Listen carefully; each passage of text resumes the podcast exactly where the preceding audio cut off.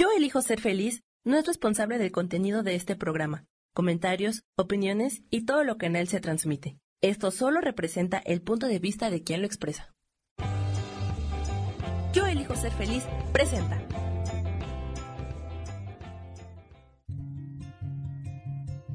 Volver a brillar, volver a sentir vitalidad. Bienvenido al programa.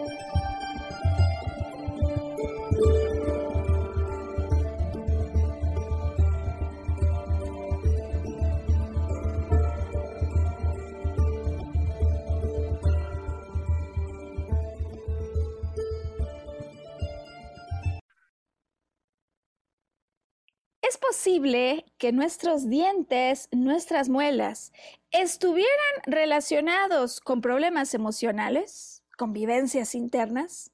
Y si sí lo estuvieran, ¿cómo? ¿Cómo podemos interpretar lo que ocurre en nuestra dentadura y cómo podemos obtener una conciencia que ayude a nuestra estabilidad, a ese mensaje que nos quieren entregar los dientes y, si es posible, a revertir ciertos problemas. Mi nombre es Maru Méndez. Este podcast se llama Volver a Brillar y estamos felices toda vez que tenemos una nueva transmisión esta semana para hablar de biodecodificación y salud dental. Estamos encantados porque ya está listo para compartir con nosotros historias, anécdotas, películas, libros. Hoy vamos a ver qué nos va a contar. Sergio Cuellar, a quien le doy la bienvenida. Sergio, ¿cómo llegas? ¿Cómo andas? Pues ahora sí que con toda la enjundia, porque es un tema bastante, bastante interesante en lo personal. Este, ya les contaré un poquito. Bienvenida tú también, Maru, y un saludo a toda la audiencia que yo creo que esto les va a servir. Fíjate que eh, me parece que se puede tratar, Sergio, de un tema en el que muchos decimos no como. O sea, puedo entender que el estómago esté relacionado con un problema emocional. Lo he vivido, ¿no? Puedo entender que, en fin, tantos órganos, pero los dientes. Y fíjate que en, en mi caso particular, cuando me inicié en biodecodificación, fue sumamente interesante, Sergio, cómo en una misma semana dos personas distintas con problemas de muelas acudieron a mí en busca de respuestas y quisiera hoy entonces, tomando esos casos de vida real que he observado, desde luego tengo también mis propias observaciones, pues entregar un programa que les ayude a las personas a identificar qué asuntos emocionales podrían estarse expresando a través de los dientes de las muelas. Em, vamos a hacer para conducir este podcast la ruta que típicamente atravesamos cuando le pedimos a Sergio que se arranque contándonos una historia. Decíamos a veces que son obras teatrales, puestas eh, cinematográficas, en ocasiones son libros o historias de personajes del pasado, actuales, a ver qué nos cuenta hoy. Em, pues un primer ejemplo que nos sirva como un basamento para referirnos a él a lo largo de la producción. Hablaremos después, Sergio, acerca de los dientes, que son, y la parte más importante y reveladora me parece el día de hoy, porque para muchísimas personas supongo que este es un tema importante. Dime quién no hemos tenido en algún momento una carie, un, diente en una mala posición o problemas vinculados con la boca, eh, como puede ser el bruxismo, ¿no? Es decir, muerdo en las noches tan fuerte o durante el día cuando hay tensión que esto me empieza a producir no solo un malestar, sino un problema mayor. Así que la invitación está puesta, la mesa está lista eh, y estamos además con un espíritu eh, pues de practicar con Sergio hoy en qué consiste la biodecodificación. Sergio, ¿nos quieres explicar por qué digo esto? Eh, bueno, pues en realidad la biodecodificación es eh, básicamente ser arqueología emocional, este, como tú ya bien lo has descrito en otros programas, todo parte de un bioshock, es decir, una emoción que nos supera, que nuestro eh, cerebro, que es el gran este, sistema operativo, no puede procesar con, toda su intensidad y se desborda de alguna manera, ¿no? Existen, como tú lo has explicado, cinco causas y condiciones para que esto se refleje en nuestra salud. Este, pero el primero es, es, es, ese gran estrés, ese bioshock que nos lleva a, a, este, a, somatizarlo, a canalizarlo a través de una parte de nuestro organismo. Segundo, como tú lo has explicado muchas veces, pues básicamente es sufrir en silencio, es decir, no comunicarlo, no compartirlo, ¿no? El tercero, pues, es la búsqueda de una solución. Al no encontrar una solución, entonces nuestro cuerpo está reflejando un, hey, aquí hay un problema, ¿no? Entonces, con, base en, estas circunstancias, la biodecodificación hace, a partir de un diagnóstico médico, una reversión, es decir, se asocia a la simbología que tiene la biodecodificación y se empiezan a buscar esas causas emocionales que están irrumpiendo en nuestra vida. Oye, esto no lo habíamos ensayado, pero me parece que lo dices ya mejor que ningún otro. y, le voy a sumar para las personas que por primera vez tomen contacto con esto, eh, esos otros dos asuntos que elevan el estrés y el bioshock biológico del que has hablado para que luego lo empiece a repetir y a repetir y a repetir. Uno, lo vivo yo solo. Puede ser que los demás sepan que me quedé sin trabajo pero no saben lo que se siente en mi interior estar pasando por esto. Lo vivo solo. Eso aumenta el estrés, porque si yo tuviera la posibilidad de entrar en contacto con otras personas, posiblemente a través de lo que me dijeran, yo encontraría otras soluciones, simplemente descargaría lo que estoy sintiendo. Y la última, para completar los elementos de los que hablaba Sergio, es, lo vivo como si esto no tuviera una resolución. Entonces, el hecho de que viene de la nada una amenaza cambia mi día, cambia mi vida, eh, contribuye a esto que estás diciendo. Ahora, decía yo que me va a, a interesar mucho en el programa de hoy poder poner un ejemplo al auditorio de cómo se procede con la biodecodificación, porque tú traes una historia a compartir que rompe lo tradicional de otras producciones. ¿Nos cuentas tu historia, Sergio? Claro que sí.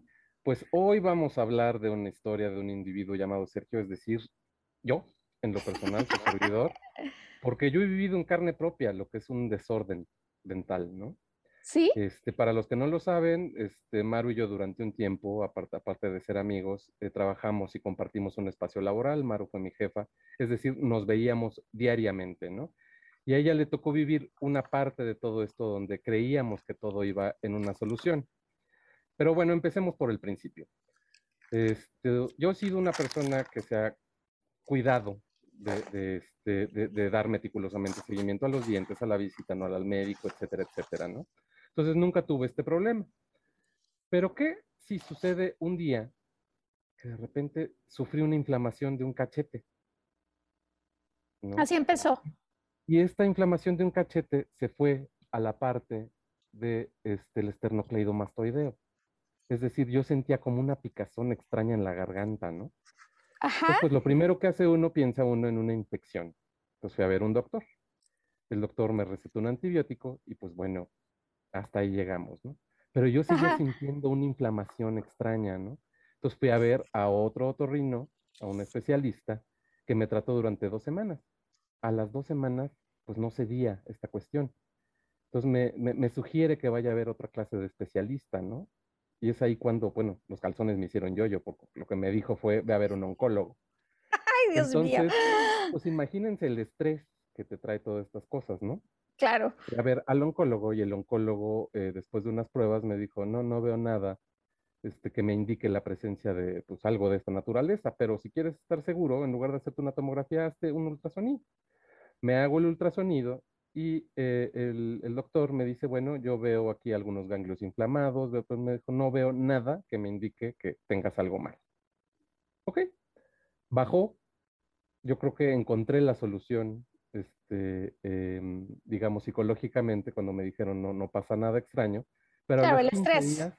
vino de regreso la inflamación. Entonces, pues, ¿qué hice? Corrí a ver a, un doctor que me recetó una tomografía, me hago la tomografía y salen exactamente los mismos resultados del ultrasonido. Bueno, es una inflamación, este, me dan eh, antiinflamatorios, esto, y bueno, hasta ahí. Esto estamos hablando de alrededor de hace ocho años. hace ocho años. El problema pasó. Sí. Y como al año se vuelve a repetir, pero esta vez con dolores de cabeza. ¿no? Unos dolores de cabeza realmente muy, muy feos. Recorrí varios dentistas, me hicieron guardas, me hicieron una, serie de aparatos odontológicos este, para poder, lo primero que piensa uno, pues la descarga del bruxismo. El bruxismo es apretar los dientes sí. tanto, este, o empezar a rechinarlos en la noche. Eso es el bruxismo. Pero existe otra condición, que es la alteración de la articulación temporomandibular, que no es otra cosa que la bisagra que tenemos en la mandíbula, que es lo que nos permite abrir y cerrar. Recorrí no sé cuántos dentistas hasta que por fin encontré una odontóloga. Esa odontóloga me dijo, este, sí, tienes un problema en la mordida, eh, tus dientes no se, se, han modificado con el paso del tiempo y no se acostumbran a estar en la posición. Total, pasamos desde los microtornillos, que son unos tornillos insertados por dentro en la, en, la encía, que te van jalando los dientes hasta abajo para intruir este, la mordida, ¿no? Los dolores continuaban, este, son unos dolores que te quieres aventar por la ventana. Eh, y bueno, pues analgésicos, analgésicos y analgésicos. Posteriormente a eso me pusieron brackets para relinear este, la boca. Y pues creíamos que todo iba viento en popa. Hasta que nos dimos cuenta que traía yo por ahí, algo platicamos en otra, en otra sesión, un problema de presión arterial. Fui a ver a un cardiólogo y el cardiólogo me dijo, sí, traes una hipertensión. Me atendió, me empecé a medicar y como por arte de magia, los dolores de cabeza se fueron que era, pues obviamente eh, la articulación temporomandibular produce dolores que todavía este, de, pronto se me presentan, pero no tan intensos como los que tenía. Los que tenía estaban asociados a una subida de presión. Descartamos esto y recientemente fui a ver a un especialista. Y ese especialista, nada más de verme en la cara, me dijo, tienes un problema de articulación temporomandibular. ¿Qué es lo que tienes? Una este, hipertrofia de los músculos maceteros, por tanta presión, ahí me disipó las dudas y me dijo, ¿sabes que la mandíbula puede provocar una presión de más de dos toneladas? ¡Ay, Dios! O sea, es una de las articulaciones que, más fuertes que tiene el organismo.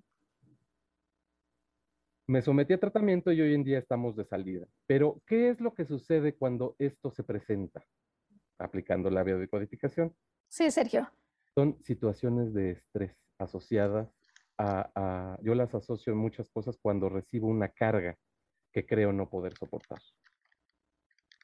En ese sentido, quiero referirme a, a, quién quiero eh, decirle algo, ¿sí? contra quién traigo algo que decir y no se lo he dicho. Es decir, es el hecho de morder.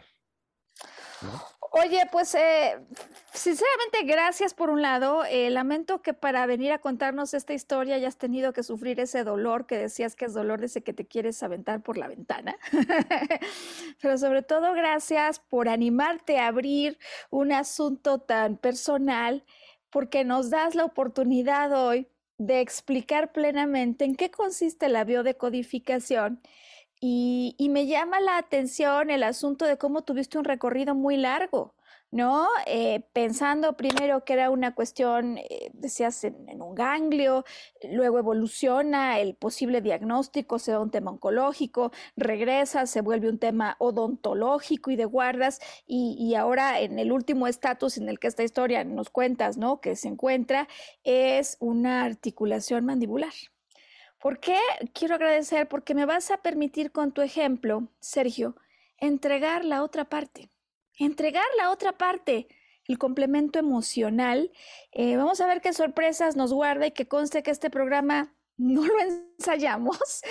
Eh, para ayudar a Sergio y a todas las personas, él nos está hablando de un bruxismo, ¿no? De un problema en la articulación mandíbula, en la mandíbula, pues. Em, pero puede haber personas que, como me ocurrió en aquella semana, digo, en las prácticas, traigan un problema en un molar particular, en un diente, alguien a quien se le estén cayendo los dientes, los tenga flojos. Em, o cualquier otro tema, ¿no? Muelas del juicio, que esas también son dolores de campeonato, ¿no, Sergio? Eh, ¿En qué consiste la propuesta de la biodecodificación? ¿Qué nos dice la biodecodificación al respecto?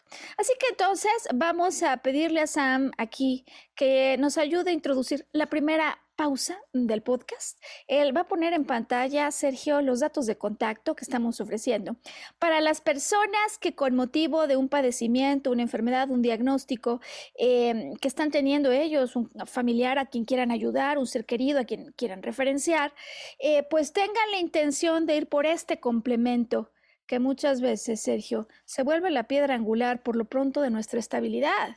Y ya desde allí, desde un terreno en el que estamos estables, podemos tomar siempre mejores decisiones. Ahora bien, hay personas que haciendo prácticas de biodecodificación llegan a un nivel de toma de conciencia y responsabilidad personal tal que no es que me lo digan o no es que lo haya leído, sino que yo ya lo he visto. Esto puede ayudar no solo a la reversión del estrés emocional, sino de aquello de lo que, digamos, el cuerpo está eh, valiéndose para expresar un problema. Es decir, sí, sí he visto casos de reversión. En el caso particular de dientes, em, ya sabes, picaduras, eh, caries, este tipo de cosas, em, sí se tiene como mucha claridad en cuanto a que son temas que por el tiempo que tomaría la reparación, se ameritan desde luego el trabajo de, un dentista, ¿no, Sergio? Desde luego, por supuesto. Em, pero siempre importante, importantísimo, la toma de responsabilidad que nos ayuda para convertirnos incluso en mejores versiones de nosotros mismos en el presente y en el futuro. Entonces, vamos a poner los datos de contacto y al regresar estamos preparados. Si tú tienes un tema con algún diente, muela, em, canino, premolar, Sergio, yo recomiendo que traigan hoy una hoja para apuntar, porque el significado en la dentadura con 32 dientes es tan específico como cada uno de los dientes. Entonces, em, yo digo que traigan un papel, una pluma, para que hagan el recuento del número de diente que está involucrado con el programa y una vez que lo tengan le ponen pausa al fin que ya saben que Volver a Brillar está disponible en Spotify, en YouTube. ¿Para qué?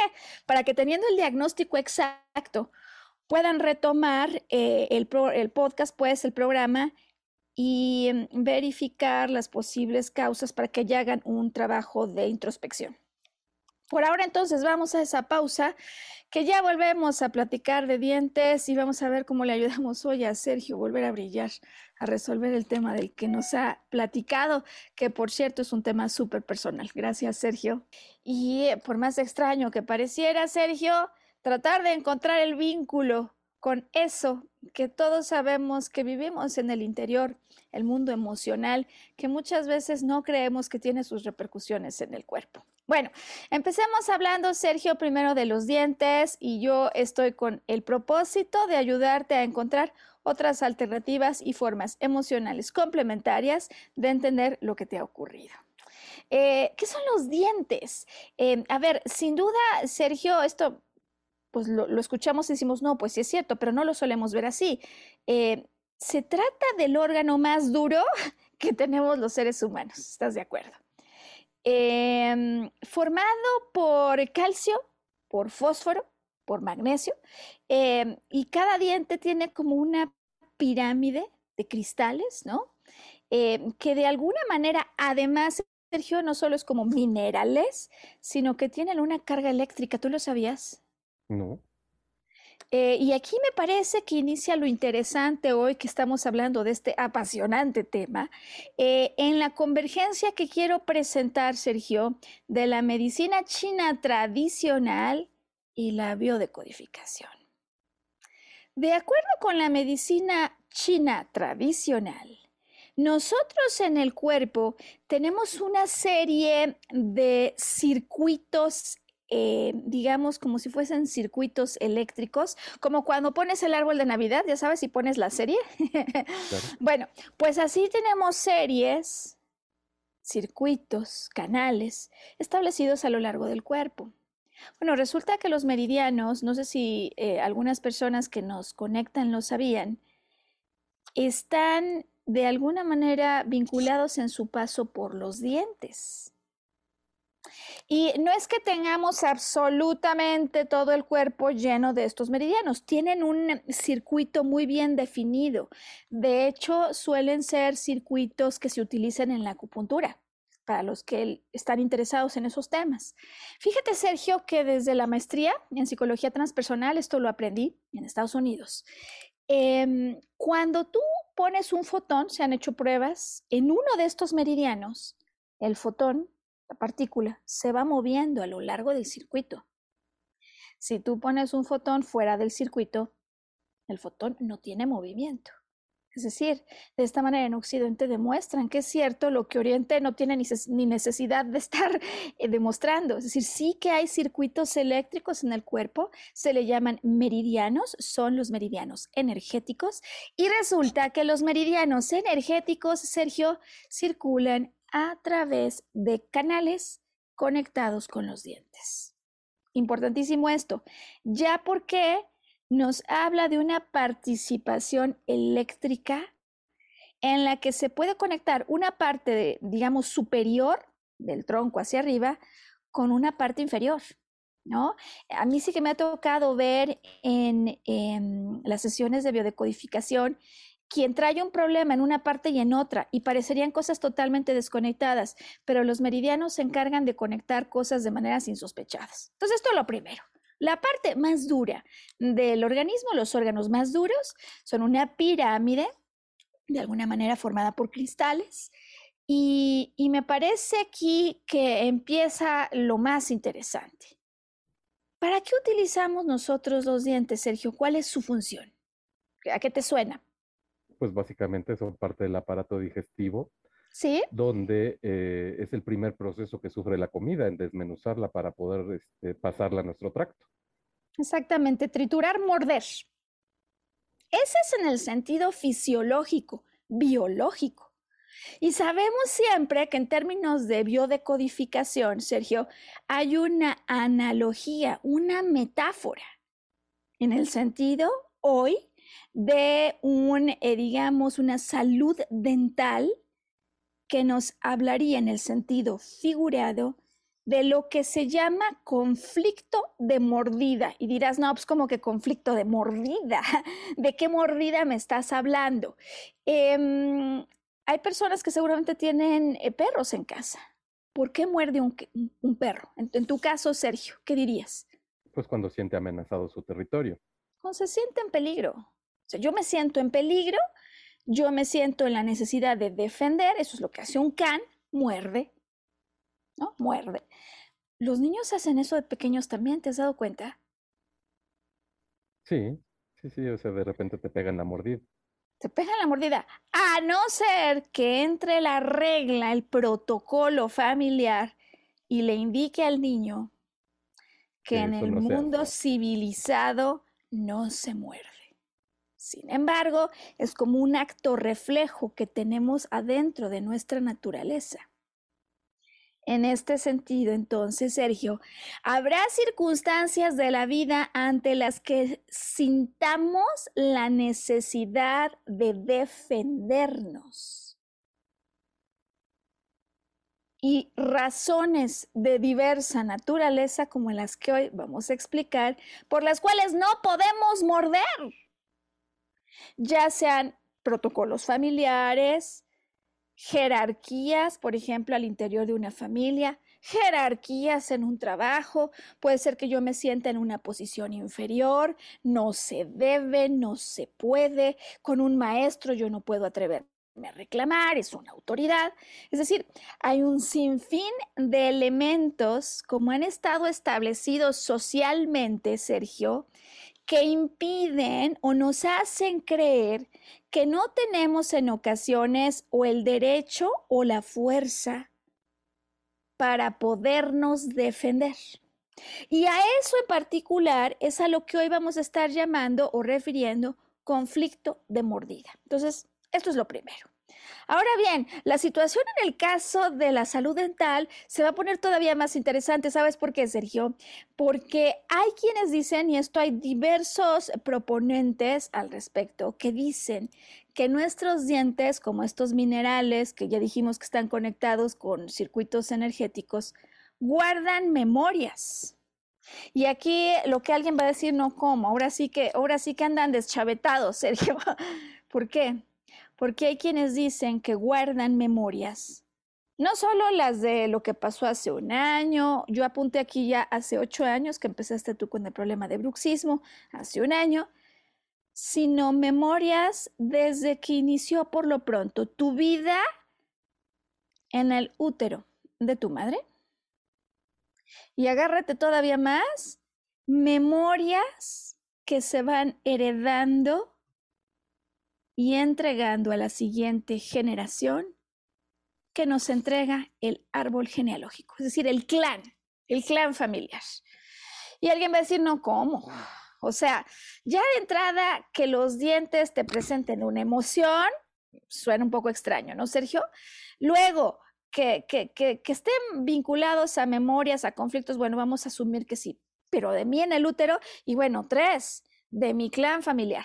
Quiero recuperar entonces, porque sé lo polémico que puede ser el planteamiento, ¿cuáles son los primeros pensamientos, ideas que vienen a tu mente, Sergio, cuando escuchas esto, porque tu voz nos refleja la de aquellas personas que nos siguen en diferido.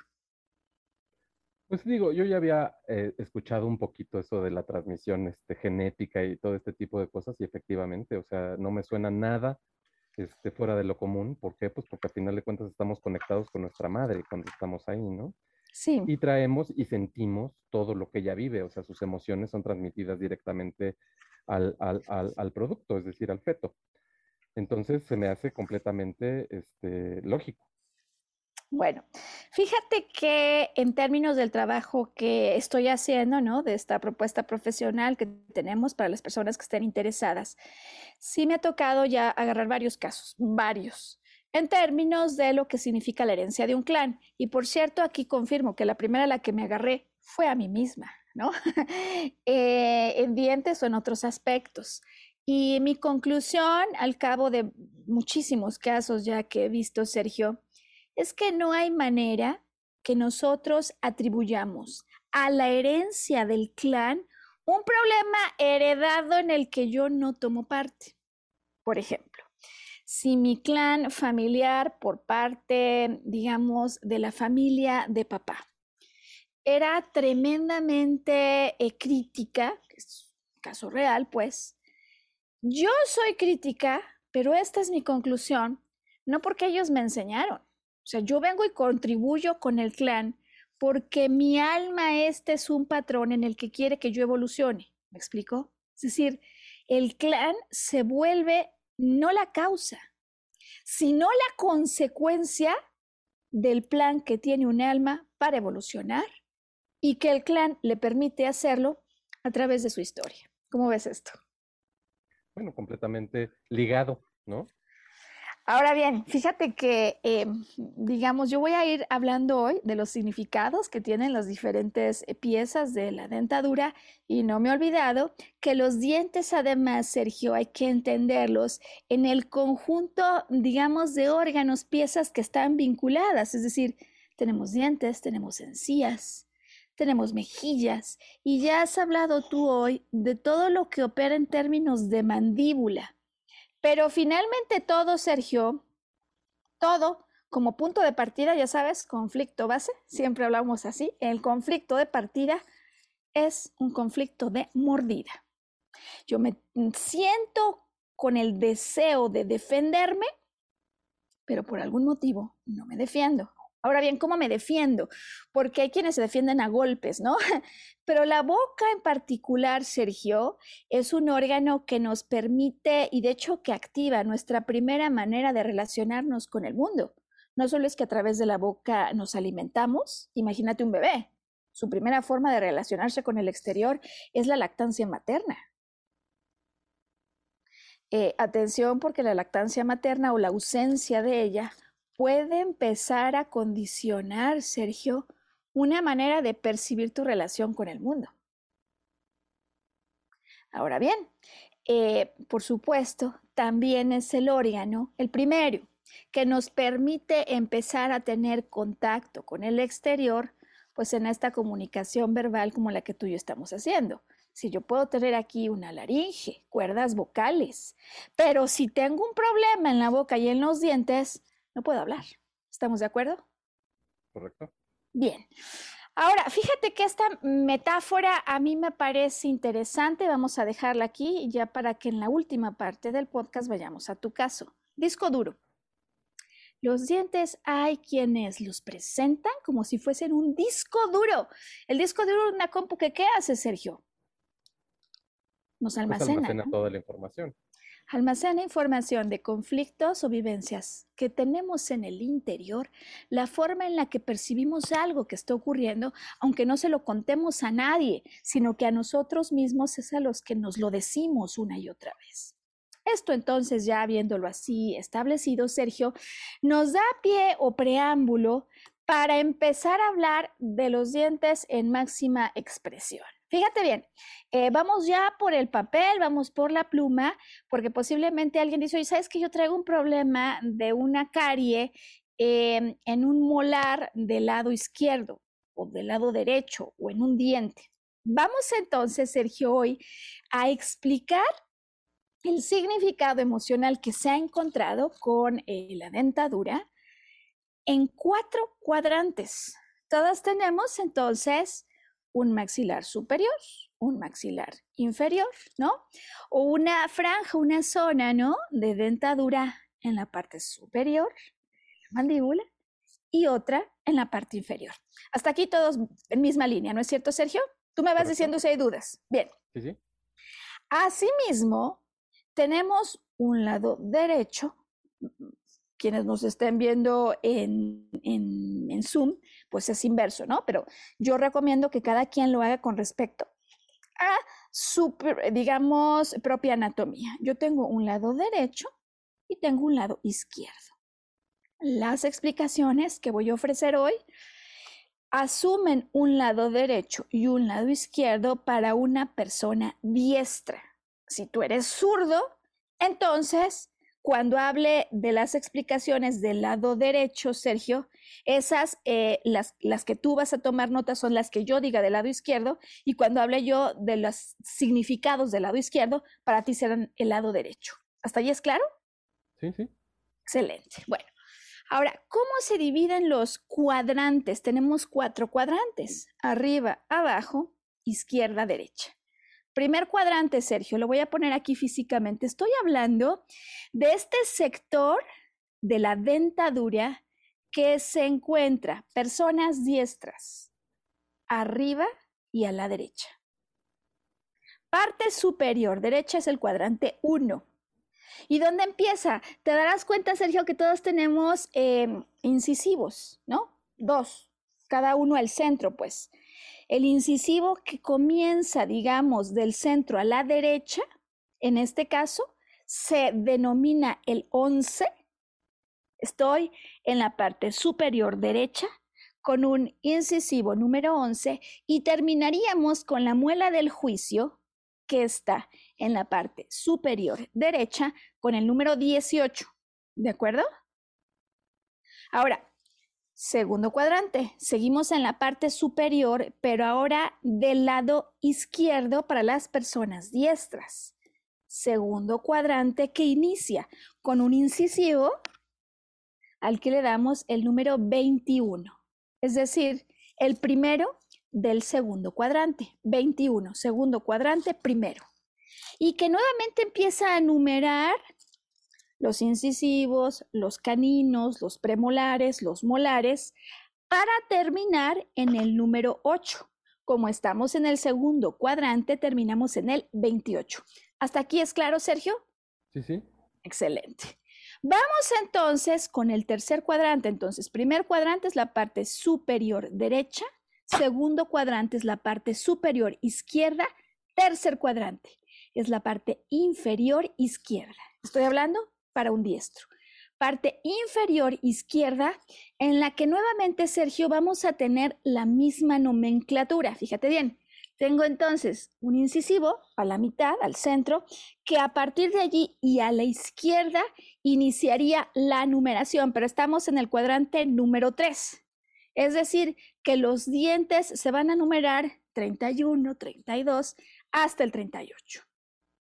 Y tenemos por último un cuarto sector, Sergio, que aparece en la parte inferior derecha y que nuevamente se numerará del 1 al 8, pero en esta ocasión, como es el cuadrante 4, empezará Sergio con el incisivo al centro, en la parte inferior a la derecha, número 41, para terminar en la muela del juicio que tendrá el número 48. Es decir, en cada uno de estos segmentos o cuadrantes tenemos 8 piezas dentales. Yo veo por las señales que me está haciendo Sergio con las manos que él ya está empezando a numerar eh, alguna pieza dental en la que ha tenido o tiene problemas. Y vamos a permitir entonces, con base en lo que veo que me está reportando, que todos aquí tengan un espacio para hacerlo. Atención, los que hemos tenido una extracción, Sergio. O atención, los que no nos han acabado de salir las muelas del juicio, Sergio. El número está allí. A lo mejor a mí me extrajeron los premolares, ¿no? Bueno, esos tienen su número. Puede ser que ya no estén, pero igual tienen su número. Del 1 al 8, del 1 al 8 en cada uno de estos segmentos, pero con un número precedente 10, 20, 30, 40, dependiendo del sector. Y voy a dar la técnica para que todos los que nos están acompañando hoy no se queden sin saber, Sergio, qué les quieren decir sus dientes. Em, empecemos primero sabiendo si el problema que reportas es en la parte superior o inferior ya lo tienen todos seguro identificado, ¿no? Yo, por ejemplo, ahorita traigo un problema de caries en la parte inferior. Oye, ¿es la derecha o es la izquierda? En mi caso, pues, son las dos, ¿ok? Bien. Si tu problema, y empezamos ya, ¿no? Haces tu dibujo, pones tu boca, ¿no? Eh, a mí me funciona imaginarme que estoy yo de frente, tengo lado derecho, tengo lado izquierdo. Un problema lo tengo, por ejemplo, Sergio, en la parte derecha inferior, este es el cuadrante 4, va a haber un número que empiece con 4. Si yo tengo el conflicto en la mandíbula inferior, pero del lado izquierdo dijimos que este es el cuadrante que empieza con 3. Si tu problema es en la parte superior a la derecha, empieza con el 1. Si tu problema es en la parte superior, pero a la izquierda, empezará con el número 2. Y tenemos 8 dientes. Tenemos 8 dientes. Decía, si alguien tuvo una extracción, hay que contarla hay que contarla, de tal manera que pongan pausa en, el en, el, en, la, en, la, transmisión, Sergio, y corran a un espejo para empezar a contar el número. Esto va a ser súper importante. Tú tienes ya, con esta explicación que he dado, Sergio, claridad de la pieza dental que te gustaría decodificar. 46. Adiós, 46. Oye, yo no pensé ni que nos le iba a decir, ¿eh? Pues ya nos dijo que es 46. Y yo hoy traigo ejemplos, curioso, en el 45 y en el 47 de dos personas con las que en su momento trabajé, eh, así como 38 y 48. Pero puede ser, digamos, Sergio, cada quien traerá su número. Ahora bien, vamos a dar las generalidades antes de entrar en materia. Fíjate bien, Sergio, ¿te acuerdas de una simbología que empleamos, por ejemplo, en cáncer de mama? ¿Cómo? Derecho e izquierdo, lado derecho y lado izquierdo, ah, que cada uno... Pero recuerdo cuando lo hicimos, o sea, e, e, si es hacia adentro, si es hacia afuera. bueno, aquí nada más vamos a retomar la simbología o lo que nos quiere explicar el lado derecho y el lado izquierdo, arriba y abajo, Sergio hablando de dentadura. Fíjate bien, genérico. En la parte superior, en general, estaremos reportando conflictos relacionados con deseos. Deseos. En la parte inferior, estaremos hablando de conflictos relacionados con el mundo concreto deseos y el mundo concreto. En la parte derecha, si tú eres diestro, si tú eres diestra, estaremos hablando de conflictos relacionados con papá, con la figura de autoridad, sea la figura de autoridad de mi papá, de una autoridad que yo así considero en otra materia, de mí mismo como mi autoridad, temas de autoridad, de papá. Y del lado izquierdo, Sergio, estaremos hablando de problemas vinculados con mamá, problemas con mamá, problemas que experimento yo como mamá, sea de un hijo físico, sea de un proyecto al que veo como mi hijo, o sea, problemas que tengo, por ejemplo, con mis hijos de mi familia extendida, de mi trabajo, o con una sobrina a la que considero mi propia hija. Entonces, lado izquierdo es madre, mamá, conflictos relacionados con esta, eh, digamos, relación que tengo, relación que tiende a ser, Sergio, siempre afectiva, siempre afectiva, siempre, digamos, que entrega calor, ¿no? Nutrición, hogar, familia. Y por su parte, el lado derecho, que dijimos que es la relación con el padre, la autoridad, cuando se vuelve en el plano concreto, un problema relacionado con el cuadrante 4, que hago énfasis en él porque allí está la mayoría de los ejemplos, curiosamente. Estoy hablando, Sergio, de problemas en relación al mundo concreto y particularmente si es en el sector 40 de cosas que yo hago o no hice. Hasta aquí, ¿cómo vamos? Bien, bien, bien, entendido. ¿Entendido? Entonces, deseos en la parte superior, abajo el mundo concreto. A la derecha, si tú eres diestro. En la parte superior, problemas de deseos, ¿no? Estas cuestiones relacionadas con el padre, con la autoridad o yo como autoridad. En la parte izquierda, temas relacionados con la madre, la nutrición, el afecto, arriba a nivel deseos, en la parte baja a nivel mundo concreto. Y en la parte derecha inferior, problemas en relación con el mundo concreto y relacionado con la figura del padre, que nos habla de lo que yo hago. El padre es el que hace. La madre recibe, la madre entrega afecto, el padre es el que hace, va y consigue. En el sector 40, temas relacionados con algo que hice o no hice como yo hubiera querido, o no salió como yo hubiera querido. Esta es, Sergio, la nomenclatura general que vamos a usar. Y decía yo que sería bueno que apunten su número porque les voy a dar, eh, tengo notas detalladas de cada una de las piezas dentales. Eh, que se vuelve súper interesante, pues imagínate que estamos hablando de 32 piezas, 32 significados distintos. Voy a hablar en general de cada número. De todas formas, Sergio, eh, adentro de Internet hay infinidad de información al respecto y uno puede conectarse con, con ello o contactar con nosotros si necesita entrar a más profundidad. Empiezo con el sector 1, dijimos que es padre. Eh, diente 11, entonces, lo que representa el padre, ¿no? Diente 12, la relación con papá como yo la veo, la relación como la veo con mi padre. El número 13 es mi relación, Sergio, con las reglas, con las normas. Estamos hablando del sector autoridad, ¿no? Em, hay veces que a lo mejor yo traigo problemas o conflictos con la autoridad que representen algo que mi clan se ha venido presentando de manera, eh, digamos, sistemática. Y ese tipo de cosas, ¿sabes cómo se manifiestan en los dientes? por un diente que está mal posicionado, em, que está sobrepuesto, antepuesto a otro o desviado.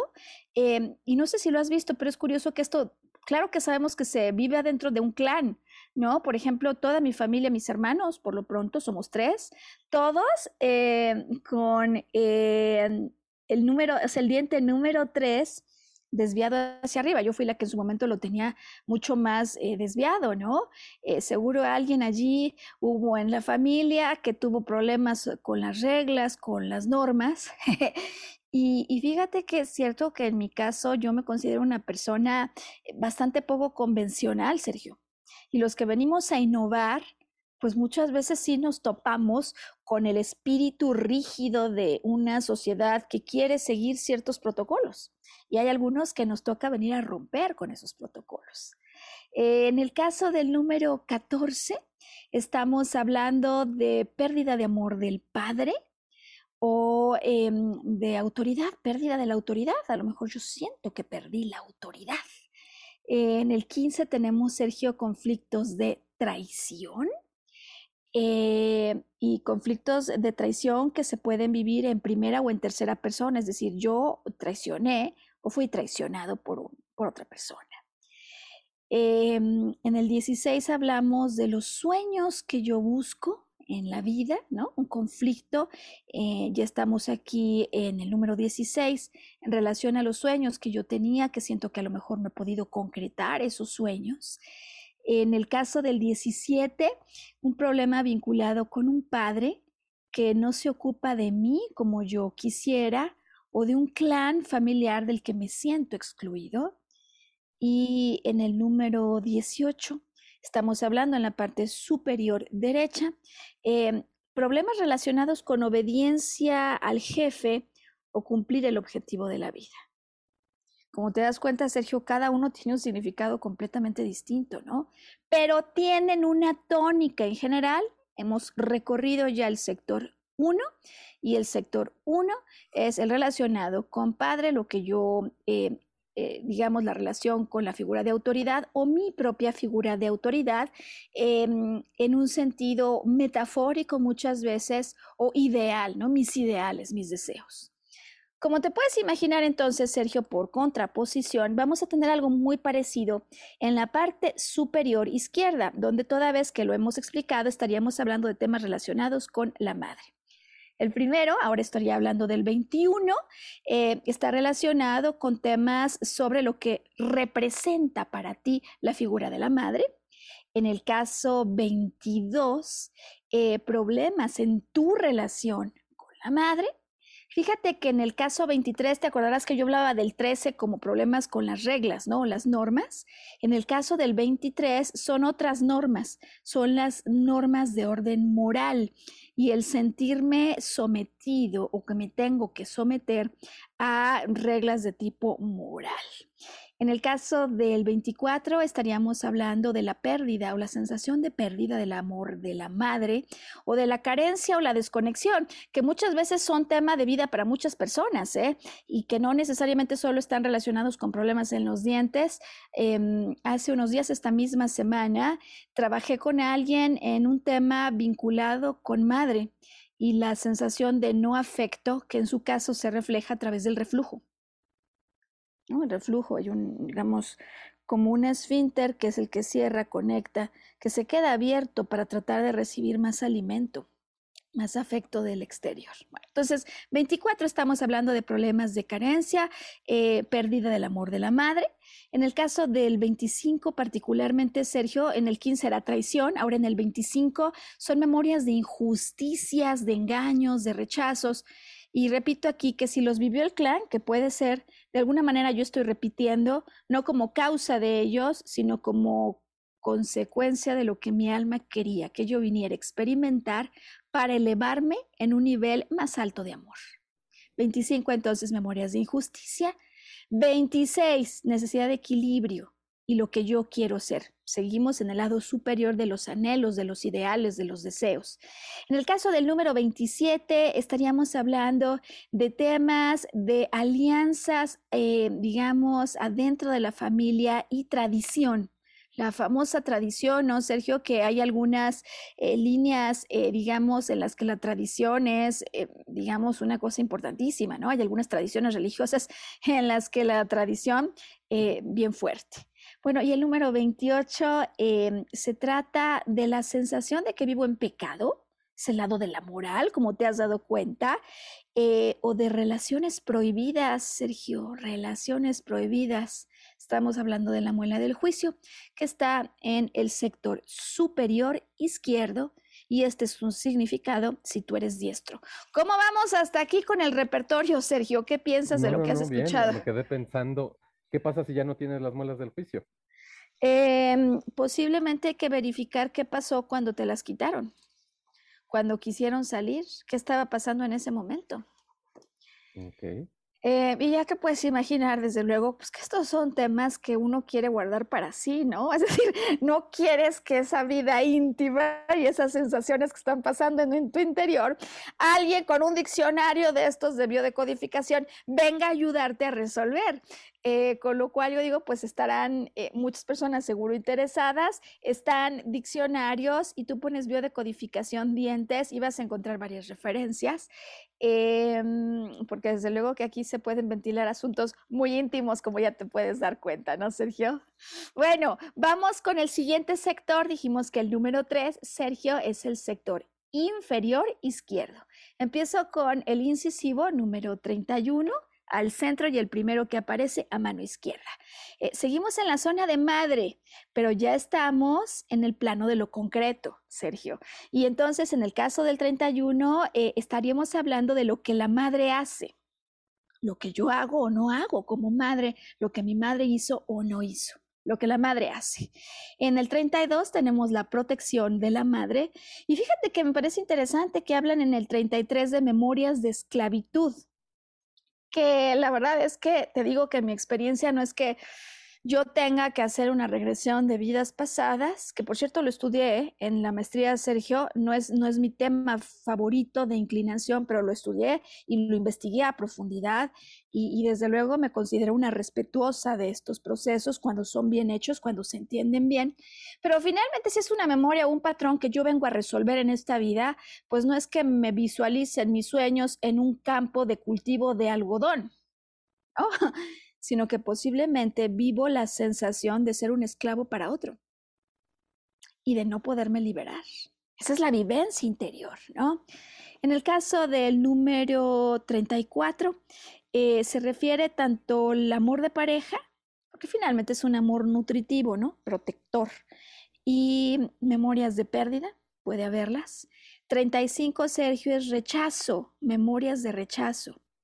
36, reconocimiento o lo opuesto, la falta del reconocimiento, ¿no? Em, el abandono o posiblemente em, el que alguien no me haya brindado ese motivador como ser único, como ser especial que soy yo. 37, yo decía que tenía aquí un ejemplo y que cae como anillo al dedo, por lo pronto a mí me cayó en su momento, Sergio, como posiblemente otras personas. Fíjate de qué se trata. Se trata del merecimiento, el número 37, ¿no? De haberme sentido rechazado o rechazada por alguien en términos del hogar o lo que yo considero el hogar, Sergio, que muchos consideramos el hogar la casa, la casa laboral, ¿no? O desde luego la casa propia. ¿Dónde me sentí yo rechazada o no valorada? Por un entorno que veía como si fuera mi familia o mi familia extendida. Seguro ya te lo puedes imaginar, ¿no? Los que en algún momento sufrimos un despido, no, solo es que nos sintamos, sino que somos rechazados, ¿no? Em, y eso lo refleja el molar 37. Repito, que es el segmento inferior, el sector inferior a mano derecha. Y por último, en el 38, muelas de juicio, memorias de pertenencia, culpas, o perdones, que no has tenido problemas con este, con este molar, ¿no? Que ni te ha salido, pues ya está, seguro no vives temas de culpa intensamente al interior de tu hogar. ¿Cómo vamos, Sergio? Muy bien, muy bien. Se sigue abriendo el telón. Vamos con el 40, el sector 40, que sé que es el tema que me, que me has dicho hoy, que ya nos dijiste cuál. Yo ya no lo voy a repetir para que se quede contigo, pero eh, tengo casos 45, 46 y 47 y ya les explicaré al acabar esto y después de hacer una última pausa eh, esos dos casos para que hagamos tu eh, ejercicio de bruxismo, Sergio. Bueno, a ver, 41 sector inferior derecho, eh, estamos hablando del territorio de lo concreto, de la figura del padre, la figura del padre que hace. Entonces, cuando en lo concreto el padre hace, y aquí hay un conflicto en el hacer, podríamos estar hablando de exceso de agresividad masculina, exceso de hacer, exceso de hacer. 42 eh, es la protección del padre, lo que yo en lo concreto percibo como la protección que me da o no mi padre. En el caso del 43 se habla de memorias de caídas, o sea, físicamente hablando de caídas o caídas eh, metafóricas, ¿no? 44, eh, Sergio, es el de los hermanos, pérdida de hermanos. Atención los que luego llevamos conflictos con los hermanos que vemos como si los hubiéramos perdido en la propia vida pérdida de hermanos, el número 44. Número 45, y este fue un ejemplo clarísimo, Sergio, frustración. Frustración que se puede vivir al extremo de la rabia. Al sentirme frustrado y sobre todo si estamos hablando de piezas dentales hoy, conflicto de mordedura, porque no me puedo expresar rabia o frustración porque no puedo hacer eso que sería defenderme, rabia o frustración porque por un lado quiero pero no puedo. Por lo que sea, decimos por educación o simplemente para prudentar, para no complicar las cosas. Estas son típicas en los entornos laborales, Sergio, como la, persona eh, que trabajó conmigo, ya lo explicaremos, decía, después de la pausa. Caso número 46. Eh, es posible que alguno de mis padres haya dudado de lo que yo hice o hago.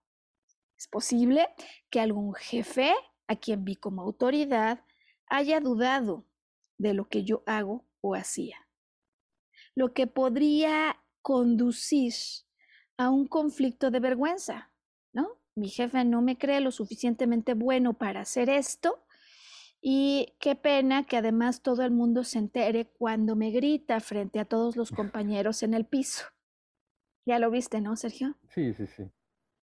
Eh, no me digas que no es impresionante esto, porque además es posible, y digo, Sergio con su expresión vocal nos manifiesta lo que ya encontró, ¿no? Eh, ¿Por qué es importante esto? Pues porque seguramente eso comenzó justo cuando empezó esa vivencia. Es decir, no traemos caries desde que nacemos. Tú me hablaste de un bruxismo que ocurrió hace ocho y hace un año.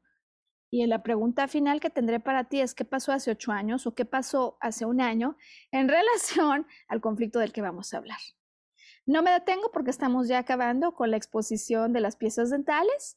En el caso del número 47, donde también viví un caso de primera mano del que les voy a platicar hoy, estamos hablando de memorias de no puedo volver a casa, por ejemplo, acuérdate que es lo accionable, ¿no? El lado inferior derecho, accionable, hacer, la figura masculina, la autoridad de otros o mi propia autoridad. Siento que no puedo volver a casa Chécate esta, Sergio. Siento que no tengo éxito, que no soy perfecto, que no pude ser ni el mejor ni el primero. Simplemente es con la propia autoridad que yo represento, con quien en momentos vivo esta sensación eh, de perdedor, de derrota. Esa está allí en el número 47. Y puede ser que no sea así para nada. O puede ser que otros así lo vivan, pero el solo hecho de que yo en mi interior lo acepte, lo dé por cierto, hace que pueda haber un conflicto en el número 47, en el molar 47. Y en el caso 48, Sergio, estamos hablando de conflictos con el poder o conflictos relacionados con la sexualidad. Bueno, pues con esto estamos acabando el repaso. Eh, ¿Alguna sorpresa, Sergio? Yo vi gestos, hoy es una, escuché, escuché una expresión. Eh, ¿Cómo te quedas con este primer recorrido? Bueno, pues todo, cacha. Todo, este, o sea, hace match todo hace match. Eh, fíjate que me gustaría, antes de ir a pausa, explicar entonces en lo genérico los temas de esmalte dental. Y no sé si te ha pasado, pero hay momentos en que de repente tenemos una hipersensibilidad impresionante, ¿no, Sergio? A lo frío o a lo caliente. Tomamos una paleta de helado y te destempla, ¿no? Así decimos, ¿no? Eh, ¿Te ha pasado? Sí, claro. Bien, eh, se trata de conflictos en el cuando en biodecodificación se llama el conflicto desvalorización, es que yo me siento mal conmigo mismo, Sergio. Puede ser que tenga culpa, que me arrepienta o finalmente que yo mismo me reprenda. Porque en el caso particular de los problemas con esmalte que, que, se van condicionando a estas hipersensibilidades, yo de alguna manera siento que hay una prohibición para morder o bien por mi educación, eh, tipo británica, ¿no? una, una educación totalmente de etiqueta, o bien porque yo me siento verdaderamente como si no tuviera el derecho de hablar. Y eso, Sergio, en las familias de abolengo de hace tiempo se usaba muchísimo. Eh, una persona con quien hicimos una práctica de biodecodificación ya hace tiempo en Saltillo, a quien le mando un saludo, ella lo sabe, con problemas de intestino irritable en ese momento, que desde luego tuvo temas en relación a la expresión, no la dejaban expresarse en casa. Eso condiciona de tal manera, Sergio, te acordarás del ejemplo de la niña que estaba en el auto, ¿no? Con el vidrio cerrado porque se le ocurrió en el restaurante decir no quiero comer esto, ¿no? Y le fue como en feria. Eso luego tuvo un condicionamiento, son programas que se quedan en el interior y que operan como en automático. Entonces, eh, cuando viene el conflicto de hipersensibilidad al frío, o al calor a través de la dentadura, yo tengo para ti esta pregunta.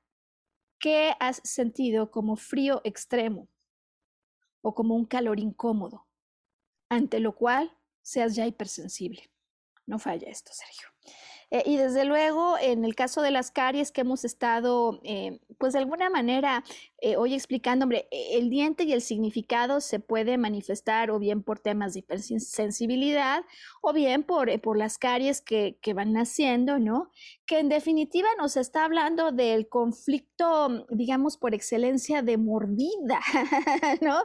Sergio, es decir, no tengo, no siento que tenga la suficiente fuerza para poder morder. Y como no siento que tengo esa fuerza, recuerda que lo que el inconsciente observa no es si es real o metafórico, sino la vivencia interna. Yo siento que no puedo morder, que no me puedo defender, que soy demasiado débil, eh, bien porque es el niño que se enfrenta a la autoridad, que es el profesor, y no, no puede de alguna manera reclamar lo que para él sería una injusticia.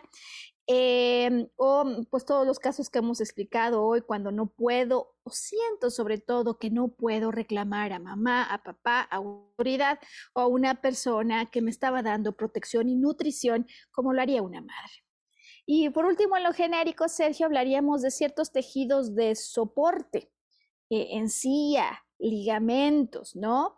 Y para quienes en ocasiones tenemos problemas de encías, Sergio, ¿no? Em, en relación a no sentir, más bien sentir que no puedo atrapar un bocado. Pongo un ejemplo. Un vendedor que siente que no llega a la meta y le llega a tal nivel el estrés que eso se va a reflejar justamente en encías o ligamentos el bocado, que no lo puedo atrapar. De tal manera entonces que bien porque me sienta yo prohibida o impedida sobre todo hacerlo, en el brillo, ¿no? En el esmalte dental, porque siento que no tengo la fuerza, vamos ahí ya a las caries, o que simplemente no puedo, impotencia para atrapar ese bocado, todos estos están vinculados con lo que sería eh, problemas dentales.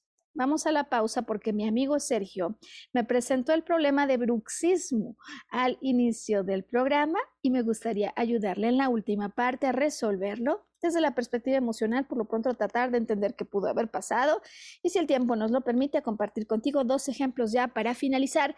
En uno hubo solución, Sergio, a través de la introspección. En otro hubo conciencia y desembocó de otra manera que ya te voy a contar. Hoy, volver a brillar, salud dental y biodecodificación. Ya volvemos.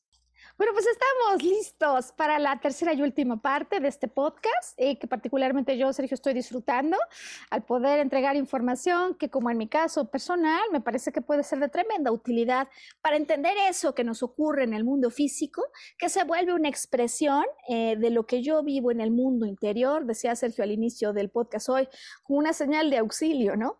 De ayúdame a resolver esto que estamos eh, de alguna manera viviendo al interior, en ese mundo que todos sabemos que existe, Sergio. Aunque no lo vemos, claro que lo sentimos. Es el mundo de nuestros pensamientos, de nuestras emociones, de nuestra desazón y de ese shock biológico donde inicia, de hecho, siempre un proceso que luego condiciona la salud del cuerpo, de acuerdo con la perspectiva de la biodecodificación. Vamos con el caso de bruxismo, Sergio. Yo te voy a decir el código general. Y una vez que te diga el código general, espero que no haya desmayos, eh, me gustaría solo hacerte las preguntas en la secuencia que durante una sesión de biodecodificación haría para ayudar a la persona a tener mayor claridad de qué pudo haber pasado que condicionó esta situación física. Fíjate bien, Sergio, bruxismo. Es un problema en el que se tiene la vivencia interna de es vital callar por eso cierro con una fuerza impresionante. Es vital callar, pero al mismo tiempo es vital hablar. Es vital callar, es vital hablar. Por ejemplo, porque hay un secreto familiar de esos que te prohíben que se los cuentes al mundo. Secretos que se pueden mantener en el interior de un hogar o que puedan estar vinculados con la familia. De alguna manera yo quiero, fíjate dos posibilidades, Sergio, que no ingrese a mí esto que mamá o la figura de mamá quiere que yo me coma. Es decir, no quiero por ningún motivo que entre a mí esta pieza del exterior. Esa puede ser una posibilidad. Seguramente en tu mapa de relaciones hay figuras que aunque tu mamá no viva, si tu mamá ya no vivía hace ocho años o hace un año, podría haber figuras en tu entorno de amigos relacional que lleven el rol de una madre, de protección, de afecto, pero que quieran que en ocasiones te tragues, que no necesariamente solo es comida, sino cosas que dicen o hacen cosas que te envían para hacer y que tú no quisieras tragar. Esa es una posibilidad. Otra más, Sergio, yo quisiera gritarle al mundo algo, pero al mismo tiempo, esto que se lo quisiera gritar, siento que es algo que tengo que callar. Ahora bien, ¿cómo haríamos entonces una sesión de biodecodificación? Tú me has referido hoy que pasó algo hace un año y también que pasó hace ocho años. Podemos empezar hace un año o podemos empezar hace ocho años. Yo recomendaría la más intensa, la que haya tenido mayor digamos, repercusión emocional, porque esas son las más fáciles de recordar. Ahora, ya para que esta situación se haya reportado como algo que te hizo visitar tantos médicos como fue posible, a mí me está reflejando inmediatamente un conflicto bien fuerte, en el que por algún motivo yo no pude hablar algo que quise haber gritado al mundo, y ese solo contraste entre hablar y callar genera una presión para que ya de entrada ni se me ocurra dejar salir o entrenar. ¿Qué pasó en tu vida? No, nos lo vas a contar hoy, pero es la pregunta que se queda de tarea. Hace ocho años, cuando esto empezó. Alrededor del tiempo en el que esto se presentó, hace ocho años, ¿dónde trabajabas? ¿Con quién vivías? ¿En dónde estabas? ¿Cuál es el mapa que rodeaba tu vida hace ocho años? ¿Lo tienes claro? Sí. ¿Lo estás? Ok veo una cara también y veo ya un cierto asentimiento, ¿no? Que esto es lo que pasa siempre. Yo ya sé que estaba, o sea, por lo pronto sé en qué escena de mi vida estaba, alrededor de quién estaba. Estamos buscando alrededor del tiempo en que esto ocurrió, Sergio, un poco antes, una situación que tú tuviste que callar cuando hubieras querido hablar. Una situación en la que una figura materna de alguien que te entrega protección, quien lleve este rol, sea mamá, físicamente hablando, o sea alguien a quien yo veo como mamá, quiso imponerte algo para lo cual tú decías es que esto no entra, esto no me va, esto no me pasa. Con estas preguntas, con este contexto, ¿tienes ya información suficiente para saber cuál pudo haber sido el, el conflicto, Sergio? Correcto. Ok. Eh, me gustaría entonces, sí, ya me lo está confirmando con su expresión, que corras el carrete hace un año. ¿Por qué? Porque hace un año estamos seguros que tuvo que haber habido un conflicto. Nuevamente puede ser con eso, con otra persona, con alguien que represente la figura de mamá, el aprecio, el cariño, la nutrición, que quiera imponerme algo y no pasa eso, y el hecho de que me lo quieran imponer hace que me todavía haya más presión en la noche por cerrar y no pasa, o algo que yo decidí callar habiendo querido expresar. ¿Cómo vamos hasta aquí, Sergio? Muy bien, muy bien. Acumulando todo en la cabeza. ¿Cómo se resuelve esto, Sergio? ¿Cómo le hacemos? Eh, así como el, el, niño que no puede expresar por la autoridad de, del profesor, siente que no puede morder, ¿sabes cuál sería una solución práctica útil? Morder una manzana. ¿Lo puedes creer? Morder manzana. Es una solución práctica. Sí estoy mordiendo. Em, oye, que no pude expresar este secreto, ¿sabes? Junto a todos los muñecos de peluche que tengo en mi casa, siento a mis mascotas y les digo, agárrense que ahí les ve el secreto. y se los cuento. No sé si me explico, Sergio, con esto. Es darle un significado diferente a las cosas, ¿no? Ejercitarte en hacer lo que crees que no puedes hacer para que tu cuerpo lo dé por hecho. Y me has contado no lo veo para nada, digamos, desligado del caso el que surgió hipertensión arterial al mismo tiempo. Porque como lo vimos ya, eh, y está grabado el podcast, Sergio, para quien quiera verlo en YouTube, en nuestra memoria de podcast de YouTube, lo encuentran en Yo elijo ser feliz, volver a brillar, Maru Méndez, eh, y es hipertensión arterial. Esta nos refleja esos momentos donde yo quise accionar algo, pero internamente algo me frenaba. Fíjate cómo, Sergio, con tu ejemplo para culminar hoy, nos estás mostrando un caso en el que no solo la tensión o la hipertensión arterial lo manifiesta, como también el bruxismo, ¿te fijas? Dos mecanismos distintos a través de los cuales tu cuerpo dice, hey, please, auxilio, ayuda. ¿Cómo te quedas con esto? Con muchas cosas para pensar.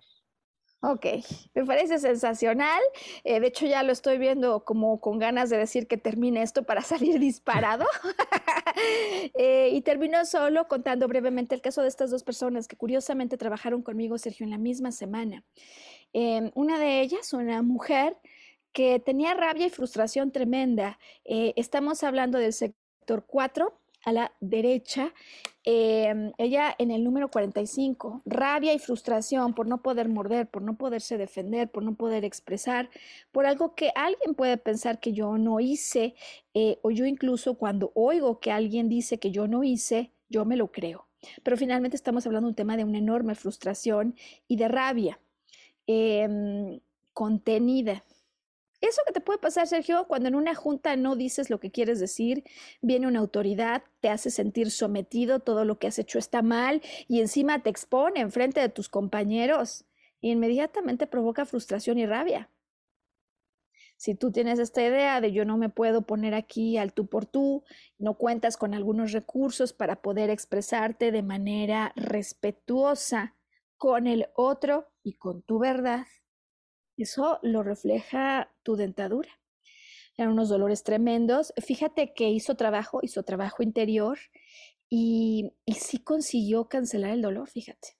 Sí lo consiguió. Eh, su, su, odontólogo le habló de la necesidad de hacer una extracción y recuerdo muy bien esto porque ella me dijo, Maru, ¿qué hago? ¿Me quito o no me quito la pieza dental? Y le diría a ella nuevamente lo mismo que le dije, como se lo diría a cualquier otra persona. Sergio, esto es una decisión súper personal. En todo caso, Sergio, no olvidar que en biodecodificación empezaste tú hoy hablando de problemas que nos generan estrés.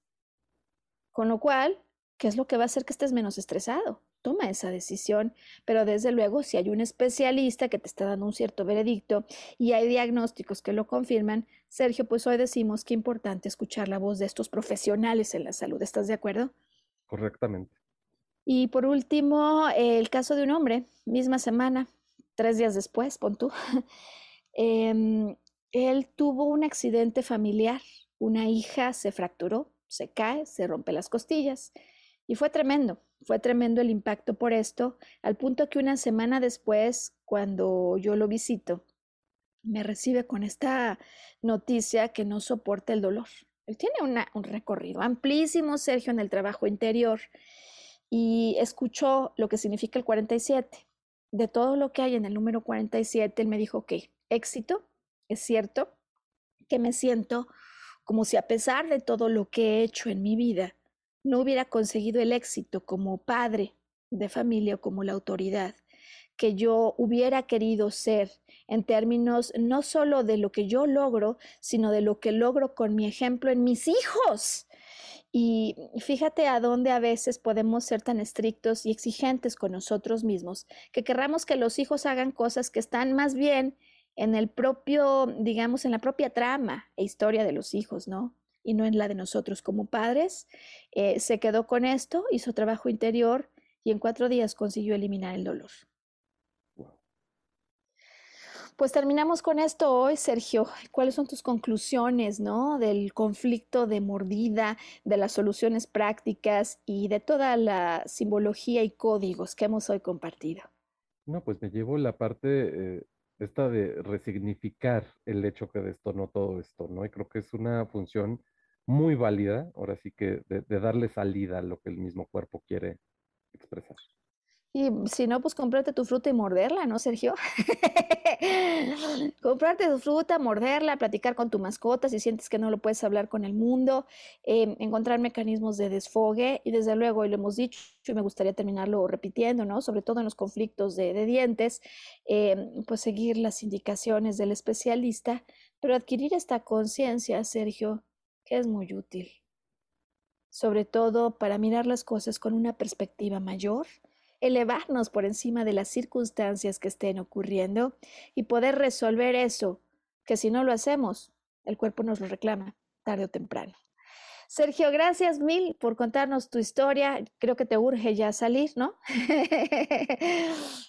a resolver tantas cosas y si tú como Sergio estás en su misma situación, puedes volver a repetir el número de veces que lo desees esta grabación. Sergio, nos vemos en una semana. Hasta la próxima, Mar. Un saludo a todos. Hasta entonces.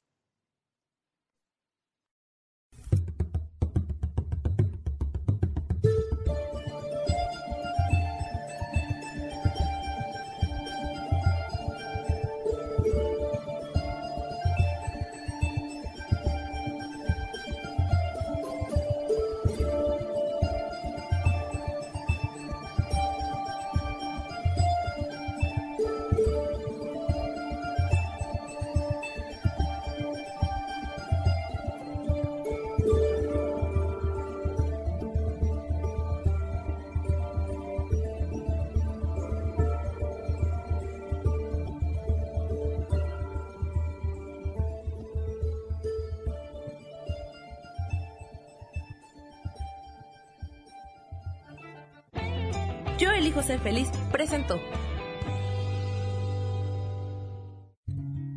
Volver a brillar. Recuperar la sensación de tu poder personal. Nos vemos en la siguiente transmisión de este programa. Esta fue una producción de Yo elijo ser feliz, derechos reservados.